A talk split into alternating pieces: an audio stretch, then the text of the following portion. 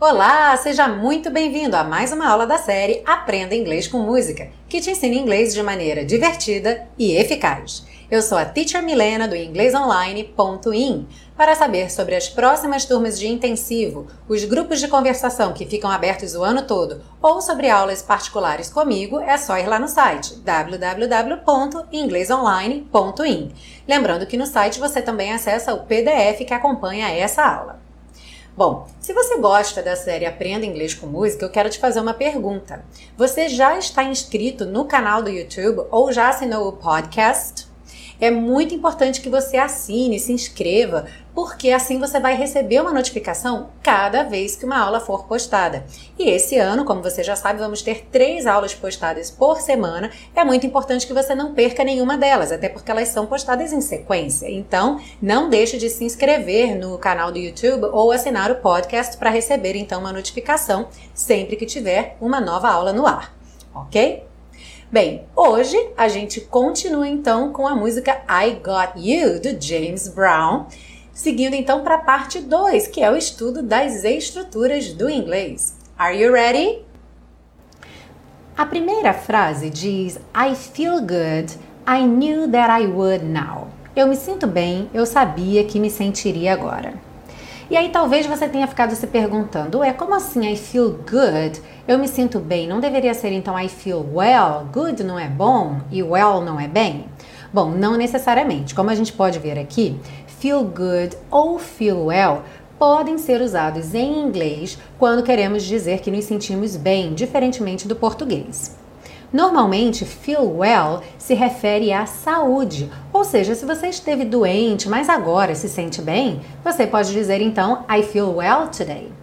Já o feel good é um estado geral de se sentir bem, se sentir feliz, otimista, orgulhoso, estar de bem com a vida. No caso da canção, ter o seu amor faz com que ele se sinta bem de maneira geral. Por isso, então, ele canta I feel good.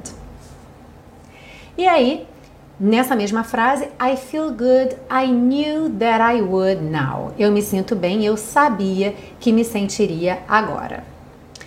Bom, o verbo to know, saber. Se eu disser I know, eu sei. Sabemos que o knew é o passado do know. Então, quando eu digo I knew, eu imagino, bom, eu soube, mas também pode ser eu sabia. Em inglês não temos essa diferença do pretérito perfeito ou imperfeito. Então, quando vemos um verbo no passado, por exemplo, knew, o passado de to know, tanto pode significar eu soube ou eu sabia. Lembre-se do que eu sempre digo, observe o contexto e aí você vai saber qual a melhor tradução. Nesse caso da música, fica melhor eu sabia que eu me sentiria bem agora do que eu soube que me sentiria. Vamos ver alguns exemplos com esse verbo knew, ou seja, saber no passado, com diferentes contextos e diferentes traduções.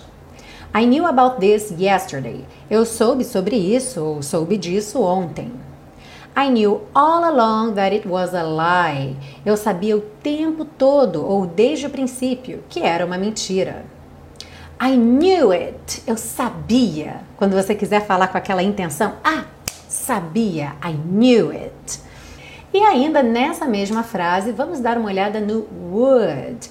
I feel good, I knew that I would now. Eu me sinto bem, eu sabia que me sentiria agora. Bom, em português a gente tem ali o sentiria, sendo que no inglês temos apenas o would. Por quê? Em inglês, o would é na verdade aquele finalzinho do verbo, é o que faz o ria no final do verbo. Por exemplo, o verbo to go, ir, I go, eu vou, I would go, eu iria. To like, gostar. I like, eu gosto.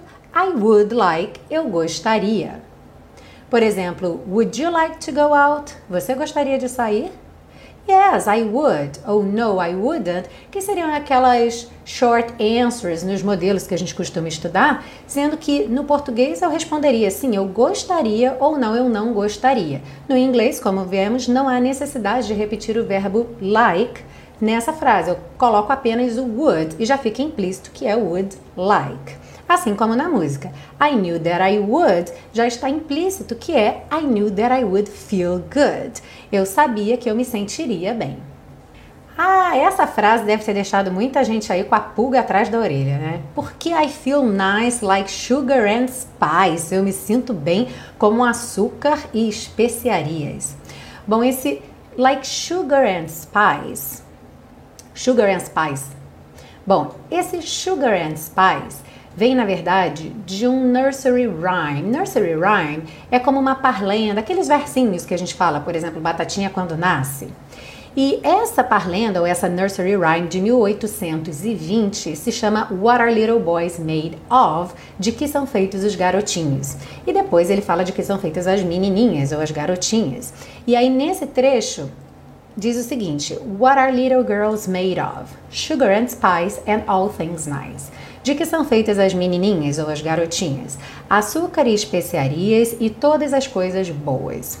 Bom, nessa época, século XIX, início do século XIX, açúcar, especiarias eram coisas bastante especiais, raras, não tão fáceis de serem encontradas. Tinha todo um processo de importação que não era simples. Então, comparar meninas a açúcar e especiarias era compará-las a algo muito especial, raro, doce, bom. Ou seja, Sugar and Spice é usado para coisas boas de maneira geral. E ele está se sentindo tão bem que ele se sente like sugar and spice. E para finalizar, a dupla negativa. Temos aí duas frases nessa música com dupla negativa. I know that I can't do no wrong. Sei que não posso fazer nada de errado. E My love won't do you no harm. O meu amor não te fará mal nenhum. Bom, a dupla negativa é bastante comum no inglês informal, assim como no African American Vernacular English ou Black English, que é um dialeto falado pelos negros americanos, mas ela deve ser evitada no contexto do inglês para comunicação internacional, com pessoas de todos os países, como uma ideia de língua franca. Principalmente em ambientes formais, entrevistas de emprego ou universidade, porque pela gramática formal essa dupla negativa é considerada errada, embora em português nós a usemos o tempo todo, mas em inglês não é considerado correto, a menos que seja no Black English ou African American Vernacular English. Como é que nós poderíamos construir essas frases da música sem a dupla negativa? De duas formas, a gente tem que escolher um momento apenas para aparecer a negação. Ou a gente diz I know that I can't do any wrong ou I know that I can do no wrong.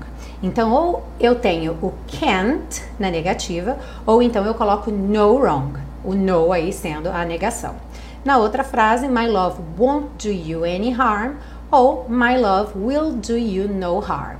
Novamente, ou a negativa está no meu verbo won't, que é a contração do will com o not, ou então no harm ao invés do any harm. Lembrando que o any é uma palavra neutra, ela não é uma palavra negativa. E por ser uma palavra neutra, ela é muito bem-vinda em frases negativas. Ok, essa foi a parte 2 do estudo da música e de agora até a próxima aula, continue ouvindo bastante a música. Aproveite para fazer suas experiências, criar suas próprias frases, usando as estruturas que vimos nessa música e também para levar esse conhecimento para outras situações. Por exemplo, dupla negativa é uma coisa comum em seriados, em filmes, então fique atento para começar a reconhecer as coisas que você estuda aqui na série Aprenda Inglês com Música em outros contextos também além da música e assim seu inglês vai melhorar cada vez mais, ok? Te vejo na próxima aula. Bye bye!